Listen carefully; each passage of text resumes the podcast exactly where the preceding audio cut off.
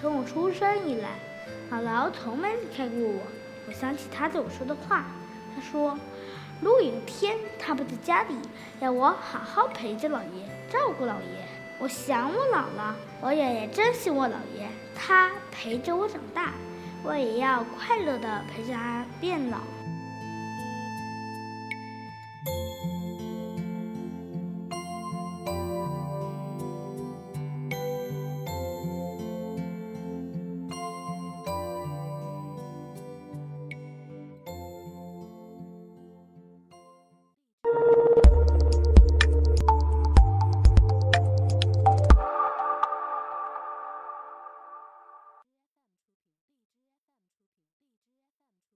大家好，我叫孙俊熙，今年六岁半，我是江西南昌站前路学校一年级的学生。我今天演讲的题目是：我要替姥姥好好陪着姥爷。我调皮，课间十分钟用我的铁脚把台阶的面砖踢破了。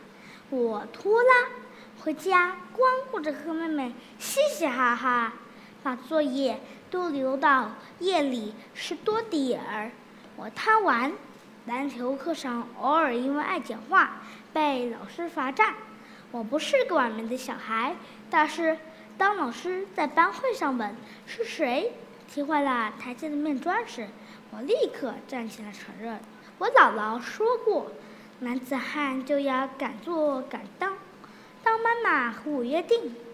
回家一小时内必须完成作业，我还是答应了，因为写完作业的每一秒都可以由我来支配。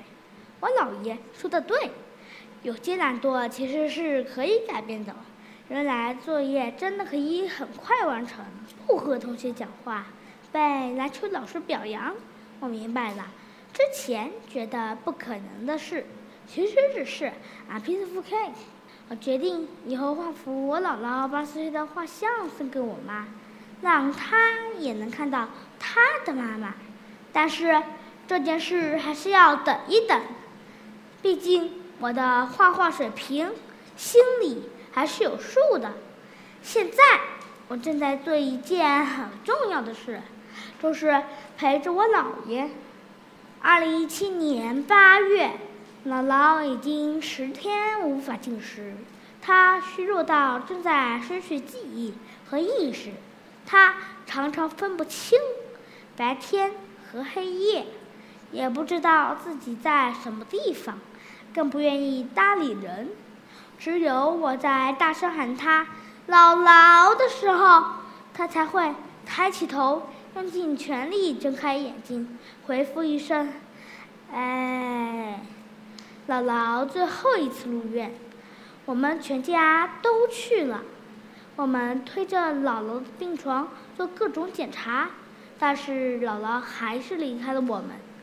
姥姥离开的那天，距我六岁生日还有十五天。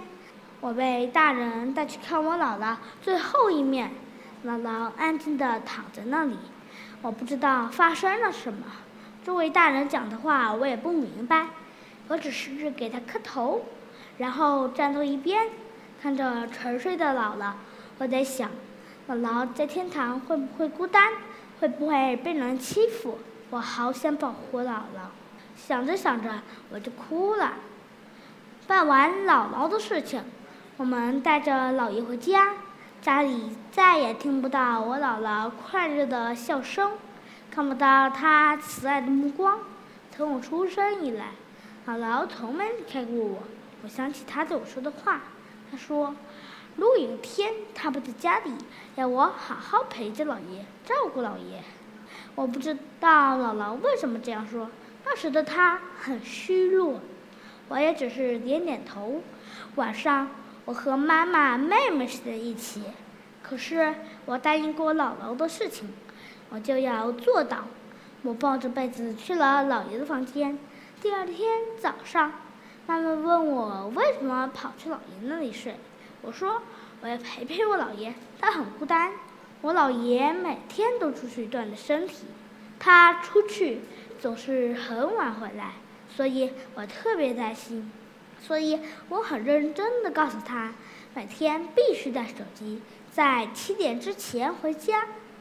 姥爷有时不听话，有一次，老爷站在椅子上拿东西，我要他小心点。妈妈也有点埋怨老爷爬那么高，老爷小声地对我说：“老爷会注意的，老爷答应姥姥，要照顾你们，看着你们长大。”我妈有次想我姥姥，想着想着就哭了。她说：“我没有妈妈了，我正在写作业，我边写边告诉他。